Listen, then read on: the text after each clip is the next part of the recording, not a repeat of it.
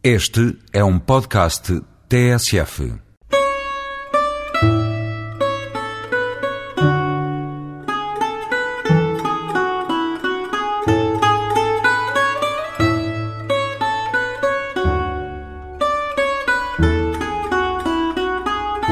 Joaquim Veríssimo Serrão, de 81 anos, professor jubilado da Faculdade de Letras da Universidade de Lisboa, é um dos autores mais fecundos da historiografia portuguesa contemporânea. Reitor da Universidade de Lisboa, foi por mais de três décadas presidente da Academia Portuguesa de História e galardoado com o Prémio Príncipe das Astúrias de Ciências Sociais. Convidado pela TSF para analisar os 21 monumentos Colocados a concurso para a eleição das Sete Maravilhas de Portugal, de imediato se disponibilizou na sua própria casa em Santarém, onde é natural e onde reside. Foi por entre mais de 40 mil livros da sua biblioteca que decorreu a entrevista em que este amante do saber revela que não se resigna a abandonar a investigação dos escaninhos da história. Em primeiro lugar, deixe-me agradecer-lhe ter vindo à minha casa. A casa está aberta a toda a gente eu tenho um conceito de vida que é dar-me bem com toda a gente e até mesmo incluindo as pessoas que não pensam como eu. Esta é que é a verdadeira democracia. A verdadeira democracia está em respeitarmos todos na nossa condição humana e como cidadãos. De maneira que, quando as pessoas vêm à minha casa, são recebidas com respeito, com apreço e com a isenção que devo ter em relação a elas, não é? E com estes 40 mil livros, o que é que anda a fazer com tantos livros e com tantos anos de investigação? isto faz parte da minha vida, não é?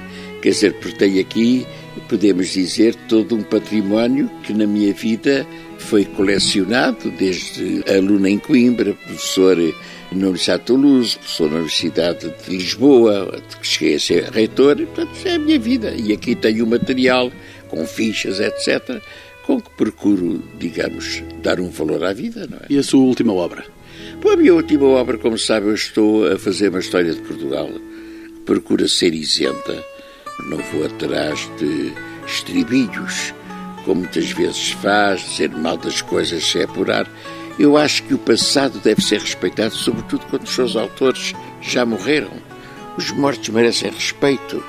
E, sobretudo, quando prestaram serviço a Portugal, não podemos andar constantemente no deito abaixo de pessoas que já não se podem defender, não é? De maneira que, muito embora os comportamentos humanos sejam dependentes de mil e variadas interpretações, quer dizer que nós temos que ter respeito por quem já não se pode defender, não é? E bem julgá-los com uma dimensão, tanto quanto possível, humana das coisas e daquilo que foi possível fazer na sua atuação histórica, na atuação histórica que eles foram sujeitos durante a sua própria vida. Vamos então, Sr. Professor, vamos então olhar de perto para os 21 monumentos expostos a concurso desde o início do ano. Vou começar pelo Mosteiro dos Jerónimos e pela Torre de Belém. Ambos são património mundial da humanidade desde 1983. Bom, o grande problema, sabe, é que sem qualquer vaidade, Portugal foi uma das mais antigas nações da Europa. Expulsámos os mouros, fomos Estado de patinação, fomos Estado eh, em 1142 com o Tratado de Zamora, consolidámos as nossas fronteiras com o Tratado de Alcaniz em 1297 e em 1385, pois impedimos a instalação de uma monarquia estrangeira sob a égide de Castela e criamos o conceito de nação, memória coletiva, que nos fez no princípio do século XV ir pelos mares aí fora. E fomos os primeiros intérpretes daquilo que hoje se chama globalização. Os Jerónimos e a Torre de Belém são sinais dessa globalização? São, são sinais dessa globalização na medida em que foi dos Jerónimos, apesar de haver um sentimento que nós não podemos esquecer, que é o chamado sentimento do velho do Restelo, mas foi ali que Dom Manuel apadrinhou a frota sob o comando de Vasco da Gama foi para aí fora, portou às, terras do Brasil e fez a primeira ligação direta entre Portugal e Calicuta, não é? E, e o Indostão, não é? Ao mesmo tempo, aquilo que nós chamamos a Torre de Belém é, de facto, uma construção defensiva criada à beira-tejo por Dom Manuel, 1510-1514, atribuída a um mestre de obras, escultor chamado Diogo da Ruda, está estudado por professor Reinaldo Santos e que mostra de facto a grandeza do Portugal, que foi a primeira nação a ter uma concepção oceânica. Justamente depois com a Espanha, portanto, já tinha sido o Tratado de Ilhas, não é? Mas a primeira nação, simplesmente o Tratado de Ilhas levou o Colombo para a Nova Espanha, para as Américas, para o Pacífico, e levou Portugal pela costa ocidental da África até ao Cabo da Boa Esperança e permitiu-nos ir para o Oceano Índico e abrir a vertente euro-indiana da nossa história. Sintra tem eh, dois palácios, o de Queluz e o da Pena, para esta eleição. Sintra é uma cidade com tantos monumentos a começar e a acabar na Serra de Sintra. É, bem ver, Sintra beneficiava muito da sua condição de ser um local de sossego. A Serra de Sintra é uma maravilha pelo seu hábitat natural, mas num tempo em que a corte se deslocava, porque havia uma corte itinerante, não é? Não havia uma capital fixa. Nós podemos dizer que a capital fixa começa com Dom João II, com Dom Manuel, não é? Ou é Sintra, ou Almeirim, porque, como sabe, o episódio dramático daquilo que nós chamamos a morte do infante Dom Afonso, realizado aqui, filho de Dom João II, casada com a filha mais velha dos reis católicos, começa a desenhar-se uma capital estável em Évora, em Almeirim, em Lisboa e em Sintra. E, portanto, os reis, tirando o caso de Dom João III, que escolhe Évora e que faz de Évora uma grande cidade, até uma cidade universitária, podemos dizer que verdadeiramente Sintra representa uma espécie de uma estância de repouso com as serranias, com a beleza da serra, tudo isso. E esse palácio no cimo dessa mesma serra, o Palácio da Pena? É, porque a Sintra está cheia de monumentos de alto valor. Aquilo que se chama Palácio Real já é anterior, já vem Dom João I, não é? Há quem diga mesmo que foi que a rainha Dona Filipa de Viena encontrou, enfim, o rei a beijar uma cortesã. Fazeis, senhor? perguntou ela ao marido. E o marido, não sabendo o que responder, porque de facto tinha sido apanhado em flagrante delito, respondeu: Mas o que eu estou a fazer é por bem. E a, a, rainha mandou pintar a sala das pegas, em que o, bico de cada pega tem a expressão por bem, por bem, por bem. Quer dizer, no fundo era o próprio marido que beijava, está na obra de Brancampo Freire, os brasões da sala de cinta. Bom, mas claro, e depois aquilo que nós chamamos o Castelo da Pera é mais tardio, não é? Quer dizer, já havia ali de facto um terreiro na Penha Verde, mas é o, o, rei Dom Fernando II, marido da rainha Dona Maria II, que faz dali um mosteiro, podemos dizer, há século XIX. Traz a arquitetura da própria Alemanha. É, aquilo no fundo tem qualquer coisa que lembra os castelos da Alemanha, não é? E foi valorizado no século XIX pelo Dom Fernando II, não apenas como marido da rainha Dona Maria II, como depois já, quando ela morreu, como marido da célebre Condessa Detla. Um século antes está Queluz eh, com o seu brilho, que ainda hoje se reconhece. Sabe, aí é o problema todo, digamos, de, à volta de Lisboa, haver locais, porque Lisboa, como terra muito compacta, era uma terra, digamos, onde as condições sanitárias nem sempre podiam ser respeitadas, não é? E o que acontece é que o caso de Lisboa era uma terra sujeita a epidemias, a pestes, a contágios, tudo isso. De maneira que a partir do século XVII as pessoas, e sobretudo aquelas que faziam parte da corte, a tendência delas, no fundo, é fugir dos grandes centros, não é? Bom, com Dom João III, Sinta valoriza-se. Depois veio os reis espanhóis, 1580 a 1640. Aí a corte sai a Madrid. Mas com Dom João IV, a corte ou está em Vila Viçosa, que é de facto o local, ou então volta para. E a pouco e pouco, é à volta de Lisboa que se criam de facto os palácios ou as moradas agradáveis. Como é o caso, Sr. Professor, em Mafra está o convento e a basílica eh, nesta eleição. Afinal, todo o ouro do Brasil de Dom João V. Pelo menos uma parte desse ouro foi aplicado na fundação de Mafra, não é? Enfim, muitas outras benfeitorias que o rei fez pelo reino, não é? Porque, como sabe, um quinto do ouro que vinha do Brasil e que foi descoberto em 1694 é aplicado por Dom João V, enfim, nas suas obras, nas obras mecenáticas. E estas obras mecenáticas, como sabe, além daquilo que nós chamamos o, o das Águas Livres, eh, foi a Universidade de Coimbra. Fizeram-se grandes obras, muitas igrejas onde o ouro do Brasil é aplicado. Santarém está cheia de igrejas, não é verdade, que recebiam doações em ouro aplicado nas igrejas. Era o passo local de Sinta que recebia essas doações. Depois, com Dom João V, essas doações são no Palácio Real de Mafra.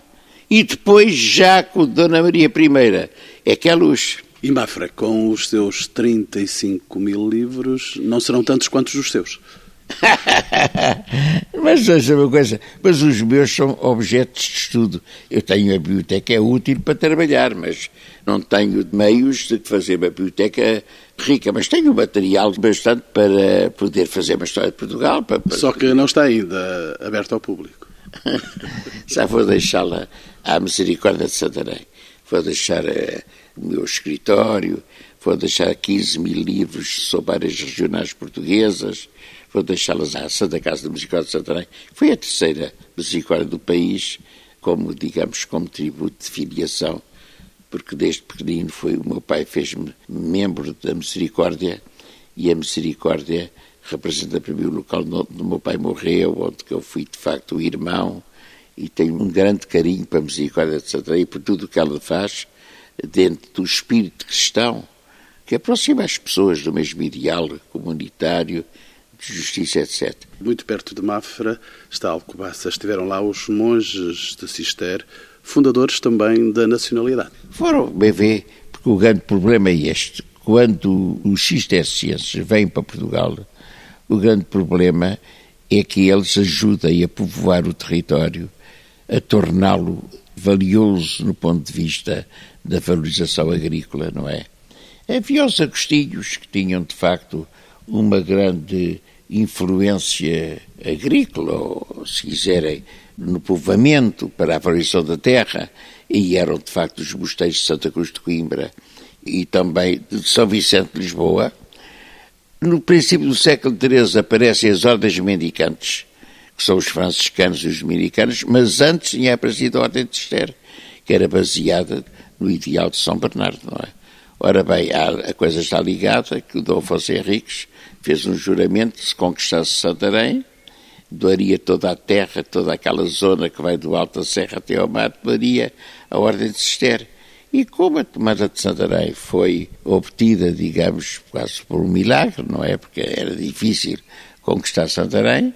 Santarém é conquistado em 1147, cinco meses depois é conquistada Lisboa não se podia conquistar Lisboa sem conquistar Santarém, e depois sabe que os bons de Alcobaça tiveram um papel extraordinário, porque foi o segundo panteão real que houve em Portugal.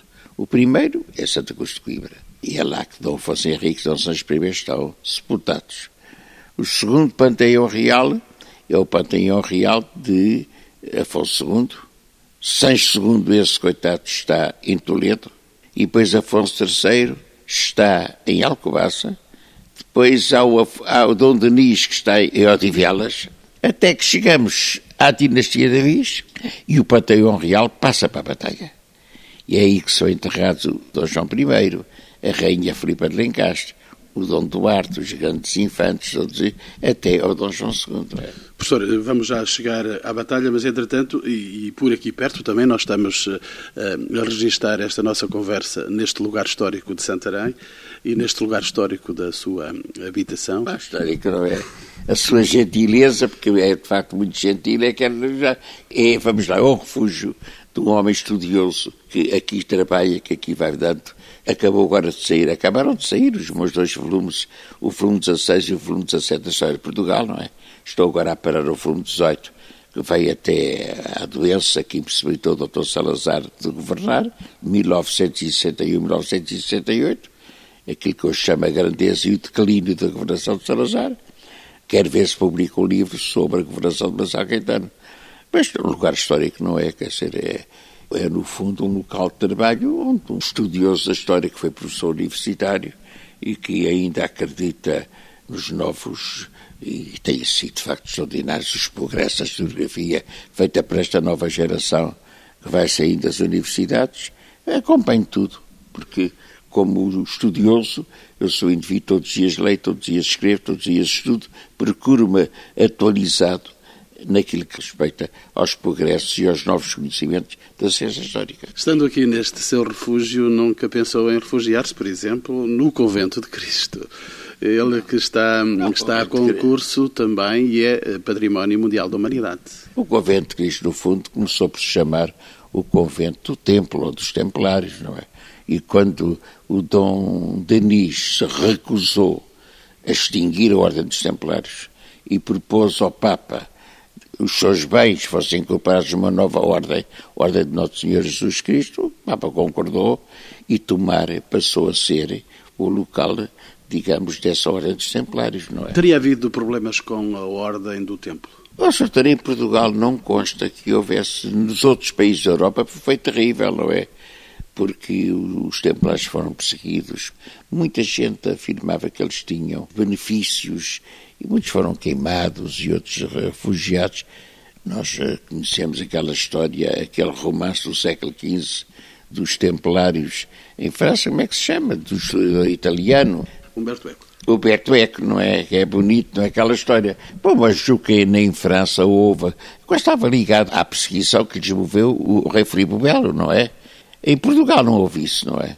E a Ordem de Cristo volta a gigantar-se com a figura do Infante Henrique que é um dos filhos, que o pai, depois de Vito Ceuta, nomeou, se quiser, Duque de Viseu. E os Templários vão até ao século XIX, a ocasião vão, da extinção. E podemos dizer que há, há uma coisa que nós temos que estudar, que é a rivalidade dos Templários com a Ordem de Santiago, não é? Porque os Templários... As ordens militares nunca se entenderam bem. Tinham cada um o seu domínio territorial. A Ordem dos Templários está ligada mais ao centro do país, à zona do Tejo e tudo isso. Depois tinham outro ponto de apoio que era Castro Marim, enquanto podemos dizer que a Ordem de Santiago tinha como ponto fulcral o Castelo de Palmela e a margem esquerda do Tejo e depois já Setúbal e toda a zona que vai até ao Alentejo. O que é certo é que a Madeira é descoberta por Ordem de Cristo, por João Gonçalves Charco mas quem é o governador da Madeira é um fidalgo da Ordem de Santiago, que é o Bartolomeu Prestelo, o mesmo que teve uma filha que viria a casar com Cristóvão Colombo, e aí está a ligação, não é? Na batalha, a vitória foi de quem, seu professor? Foi dos ingleses ou dos portugueses? Quer dizer que 800 cavaleiros espanhóis ajudaram muito porque conheciam muito bem a tática do quadrado, que tinha sido utilizado já em Cresci, quando foi a Guerra dos 100 Anos, não é? Mas os portugueses, no fundo, sentiam que aquela batalha era decisiva, não é? A noção é um sentimento nacional em que nós. Bem, sei que num país pequeno como o nosso é fundamental, porque em termos legais a realeza pertencia à filha do Dom Fernando, que tinha casado com o Dom João I de Castela pelo Tratado de Salvaterra, em 1383. Portanto, aí o binacional não aceita um, um rei estrangeiro. Terá sido uma grande vitória dos portugueses, com a ajuda dos ingleses, e uma grande derrota dos castelhanos. Tem, porque os castelhanos estavam na atitude antipática de quererem dominar Portugal. E os portugueses estavam na atitude patriótica nacional de entender que era preciso defender o território, que havia já duas monarquias na Península Ibérica. Não? É? E quando olha aquele monumento, aquele esplendor de arte, como é que se sente o professor de História? Sinto orgulho, porque as tropas castelhanas entram por Almeida, vêm, passam por aí e dirigem-se sobre Lisboa. E claro, a mentalidade do tempo é que, conquistada a capital, o domínio territorial de um país está. E, portanto, é preciso fazê-los parar. E aí é, de facto, o mérito de general do Nuno Alves, não é? Que, por meio da tática do quadrado, assinou, pôs de facto a infantaria portuguesa e encurralou os castelhanos e de facto teve uma vitória estrondosa, não é? Coimbra. Coimbra tem os espaços da universidade a lembrar também Dom Afonso Henriques que estará sepultado. Os cruzes. Sabe que o Dom Afonso Henriques, Coimbra é terra de facto em que se faz sentir, era a capital do reino, fazia-se sentir, vamos lá, o poder governativo de Afonso Henriques e Sancho I. E a prova é que o local onde eles querem ser enterrados é precisamente em Coimbra. Coimbra está à vista e para eleição está à vista a Sala dos Capelos. A Sala dos Capelos é já do tempo de Dom João V. Portanto, isso já mais tarde, evidentemente, mas são esses elementos que estão agora à eleição, a biblioteca, a Capela de São Miguel, o chamado Passo da Universidade. Quer dizer, aquilo esteve abandonado, entretanto, a universidade que estava em Lisboa em 1517 é colocada em Coimbra, mas faltava-lhe a dignidade arquitetónica que o rei Dom João V lhe deu. Bom, já tinha ali uma capela muito bonita, fundada por Filipe II, que é a capela da Universidade.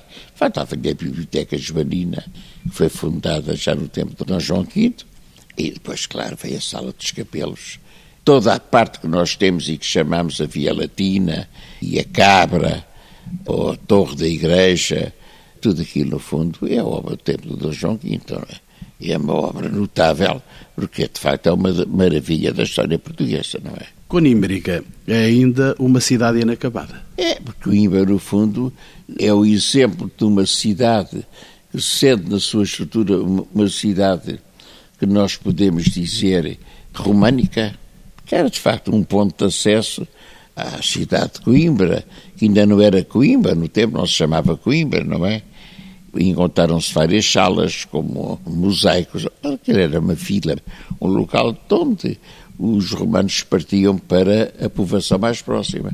E a povoação mais próxima era Conímbriga, não é? São escavações de maior eh, porte em Portugal. São, são. Quer dizer, a romanização em Portugal é uma romanização muito útil, porque quer em Coimbra, quer na Vila Cardilho, quer dizer, depois a estada romana não tinha sido posta em causa.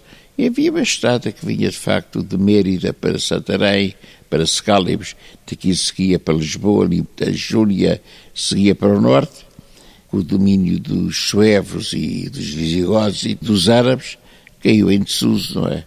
De facto, há muitos troços de romanização que precisam de facto de ser descobertos. E ali está também um museu a mostrar as grandes memórias daquela passagem. Eu já há muitos anos já vou lá, mas fui lá no tempo da esposa do doutor Alarcão, era de facto uma maravilha. Moravam ali figuras ilustres, não é? Que aproveitavam ir para Coimbra, e Coimbra era a cidade, era o núcleo de vida territorial, onde haviam famílias nobres, mas que depois se tornaram-se de facto figuras importantes dessa ligação social com a governação de Coimbra, não é? Regressando ao centro do país, passamos pelo castelo de Almoral. Faz-nos entrar de novo no reino dos Templários, ali tão perto em Tomar, e das lendas. Bem, o grande problema é que o Tejo não estava ainda em ensablé. O Tejo não estava assoreado.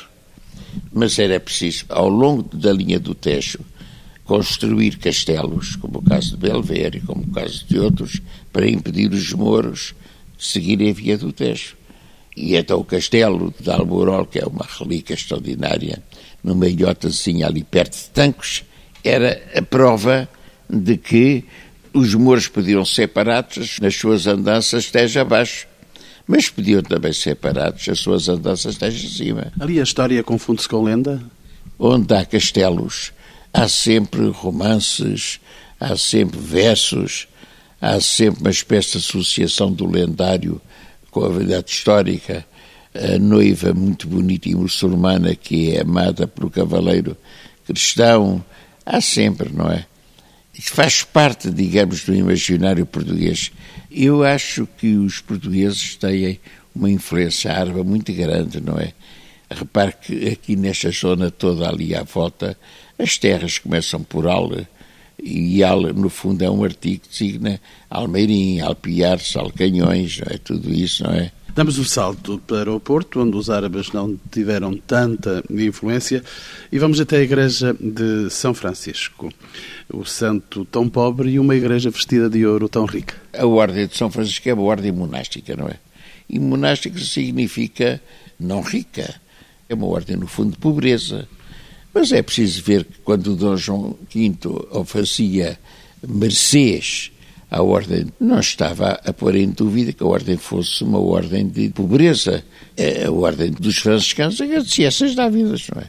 E nos azulejos, na pintura da talha dourada, São Francisco do Porto recebeu uma parte do tesouro artístico que o Dom João V se propôs difundir pelas igrejas, já no século XVIII, das tradições artísticas portuguesas. E no século XVIII está também a Igreja e a Torre dos Clérigos, o Orgulho do Porto, o Esplendor de Nazone. Aí, como sabe, já é uma influência daquilo que nós chamamos a arte Nazone, o barroco português, que está entre Douro e Minho, está em muitas casas, está em muitas fontes, está em muitos monumentos. A coisa veio até a vida real. A coisa depois dirige-se até à parte que veio até à Vila da Feira, mas toda aquela zona ali é uma zona, digamos, de verdadeira arquitetura românica, não é? E que tem como símbolo vivo aquilo que nós podemos chamar a Torre dos Clérigos do Porto. É? Com Guimarães, nós voltamos ao início da nacionalidade. Foi ali o berço da pátria, Sr. Professor? Eu acredito que sim, porque quer dizer, os cavaleiros de Vímara Pérez, os descendentes de Vímara Pérez, foi ali, dizer, eu ainda li agora um livro que me foi mandado pela filha do Dr. Almeida Fernandes, que diz que Dom Afonso Henriques nasceu em Viseu. Bom, essas teses, no fundo, são teses interessantes e tudo isso, mas a tradição localiza, digamos, as origens de Portugal no Castelo de Guimarães, não é? Onde depois, no princípio do século XV, o Duque de Bragança manda fazer um castelo o Palácio Ducal. O Palácio Ducal, o Palácio Urial, que é o Palácio dos Duques de Bragança, que é construído muito perto da Igreja de São Miguel e do Castelo de Guimarães, que são do século XII. Igreja de São Miguel, onde terá sido batizado o Dom Afonso que sim. E depois houve, como se sabe, um dissídio em 1114.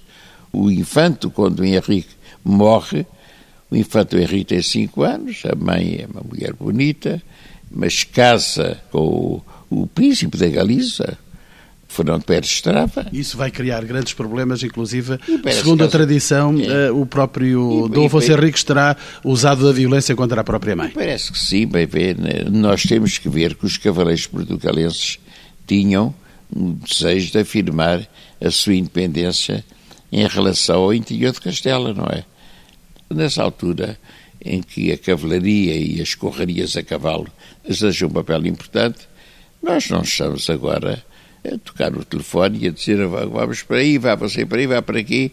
É, é, não há, leva muito tempo a chegar a um determinado local. De maneira que o Afonso VII, rei de Leão e Castela, admite que o seu poderio poderia ser ajudado pelo primo, e depois concede em 1143 com a ajuda do Papa, que o Papa concorda, manda um cardeal aqui chamado Guido de Vico, e é assim que nasce um rei de Portugal, em que o rei de Portugal fica ligado a um certo número de, de dependências, como senhor da Astorga, mas enfim, em 1143 cria-se um reino de Portugal, que à imagem do reino de Castela tem uma missão.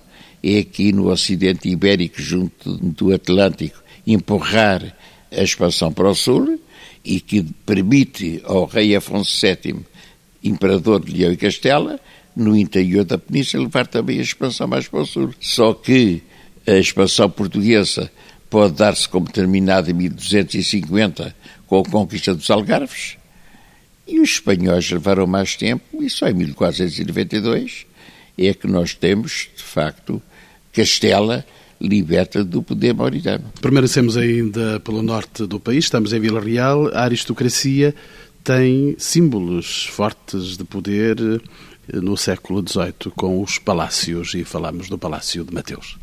Sabe que toda aquela zona do norte que está cheia de lindos palácios, onde viviam famílias ligadas ao campo, é uma zona do país que está longe dos campos de batalha. Os campos de batalha, durante a restauração, tinham sido os Cajalos do Alentejo. Entretanto, a restauração foi assegurada e agora, não é verdade, o que há é que valorizar aquela zona duriense, que é uma zona para a qual o Tratado de Methuen e a venda do vinho do Douro aos britânicos acabou por ter um grande papel económico, não é? Portanto, o vinho vende-se unicamente por Tratado de Methuen à Inglaterra e uma parte do dinheiro que vai ajuda a construir a parte de fortuna que a aristocracia do Norte vai acumulando nessa venda, não é? Regressamos, entretanto, a lugares de guerra, que é Marvão, com um castelo e uma vila amuralhada. À medida que se vem para baixo, Dom João V também beneficiou muito as terras, o património das terras, não é? os castelos e tudo isso, porque aí começam a aparecer, depois da guerra, os espanhóis deixaram de ser nossos aliados. A partir da guerra dos sete anos, 1562, depois com as invasões francesas, os castelos do Alentejo voltam a ser territórios ligados à nova política espanhola. Recorda o esplendor em que está situado esse castelo de Marvão? Tirando Cáceres, que era a povoação e Placença, aquilo era um ninho de águias. Havia vários castelos ali, havia Castelo de Vida, havia Porto Alegre, aquele domínio, aquele monte nas redondezas de Castelo de Vida e que marca a grandeza, de facto, dessa pequena terra, não é? Chamada Marvão. Isto é uma prova, de facto, de que os nossos reis procuraram defender toda a zona do interior onde se consolidava a presença militar portuguesa. De grandeza falamos também quando dizemos Vila Viçosa.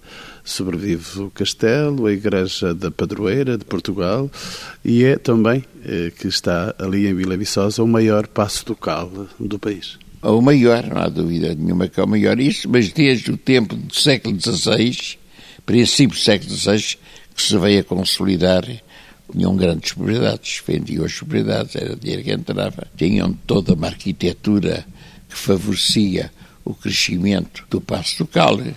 Os reis de Portugal vieram a ser duques de Bragaça com o Dom João IV em 1640. No fundo, na quarta dinastia, confunde-se a realeza com o de Bragaça, porque os reis de Portugal são também duques de Bragaça, não é? E não tem dúvida nenhuma em assegurar, em comprometer a riqueza, a segurança, tudo isso, das terras do Alentejo, as terras fronteiras do Alentejo, com a qualidade de resto de Portugal. É? Évora. Évora tem o templo romano, que alguns dizem ser da Diana. O seu professor partilha dessa opinião? Conheço pouco de arqueologia, sabe, tem a cultura geral mas estou convencido que não tem nada a ver com Diana. Chamam-lhe tempo de Diana, uma tradição que mantém. Julgo aquilo é do fim do século I depois de Cristo, o que é um símbolo da remuneração que se efetuou em Évora, não é? Não há dúvida nenhuma. Évora, depois do fim do século I, é uma terra muito sujeita por influência de Mértola, uma zona fortemente romanizada, não é? Mas conheço muito mal esse sítio, não é? O que é certo é que esse templo, os espanhóis têm-no como uma zona fortemente marcada e, e marcante daquilo que nós entendemos como a parte romana da península. Vamos colocar-nos outra vez na fronteira entre Portugal e Espanha. Ao subirmos a Monsaraz, por lá passa toda a história de Portugal. O seu professor já esteve naturalmente em Monsaraz. Sim, Monsaraz era uma espécie de defesa daquela zona que nós chamamos a Várzea, porque não é só a cidade depois da Guerra das Laranjas ficou para a Espanha, não é? É a cidade de Olivença. Portanto, a cidade de Olivença que era muito importante. E por isso os espanhóis a conquistaram e nunca a devolveram. Porque não é só Olivença que é rica, é a Várzea de Olivença. Toda aquela zona do rio, aquela zona é muito importante. Claro que nós tínhamos obtido Olivença, que fica na margem esquerda do Guadiana, já no Tratado de, de Alcanizes, não é verdade? Que fez com que as terras a oeste do Guadiana ficassem portuguesas. Ou seja, Olivença e Moura e Mourão e Serpa, segundo a linha natural, essas terras deviam ser espanholas. E o Dom Dinis conseguiu que essas terras fossem portuguesas. O grande problema português é que é uma terra que tem 120 léguas, 600 km de comprimento, e tem uma largura pequena. Por isso é que o Dom Henrique quer ver se alarga a fronteira portuguesa e tenta conquistar Caças e Badajoz e Medellín e Trujillo. Ele tenta alargar, porque a nossa fronteira era muito pequena. Chegamos ao fundo do país, chegamos a Sagres, o grande promontório, aquele lugar, como dizem alguns historiadores, dizem ser um lugar de deuses. Aquele lugar é um lugar misterioso, mas toda a navegação da Europa ia para o Mediterrâneo, tinha que passar por ali, tinha que dobrar aquele cabo. E aquele cabo, no fundo, que era um local muito difícil, mas tinha que passar por sempre passou por não havia outro caminho. Caía do Atlântico Norte, que vinha da Grã-Bretanha, da Alemanha, do Báltico, da Espanha do Norte, tinha que passar por ali. As cruzadas passaram sempre ali, não é? De maneira que aquilo era um lugar histórico. Lugar de o Infante Henrique? É, porque ele não vivia no Cabo de São Vicente, mas vivia em Sacres, que era ali perto, não é? E vivia também em. Era em Lagos que vivia. Vivia entre Lagos e Sagres. E dali, portanto, segundo a tradição, acompanhava a partida das frotas e aguardava o regresso das frotas, não é? E onde também, segundo a tradição, embora alguns eh, historiadores não o confirmem, terá levantado a famosa Escola de Sagres. Pois isso é um problema, não é? Não era escola no sentido em que nós os utilizamos, não é? Agora havia uma preparação dos nossos cartógrafos que iam e sabiam que depois de atingir um objetivo voltavam e o infante mandava-os ir caminhar mais.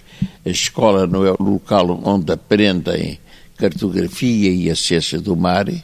A escola é um local onde eles seguem, digamos, as vantagens ou os produtos daquilo que a experiência marítima lhes permite sempre ir mais além, não é? E não seria também na Fortaleza de Sagres, que foi levantada pelo próprio Dom Henrique, ou pelo menos a terá reconstruído? É sempre muito difícil fazer conjecturas, não é, na história. Mas creio que o Dom Henrique conhecia, tinha que conhecer, mesmo estando em Sagres, o Dom Henrique sabia quais eram os navios que passavam ao lado do Cabo Vicente e depois caminhavam para vir a saber, a conhecia tudo isso.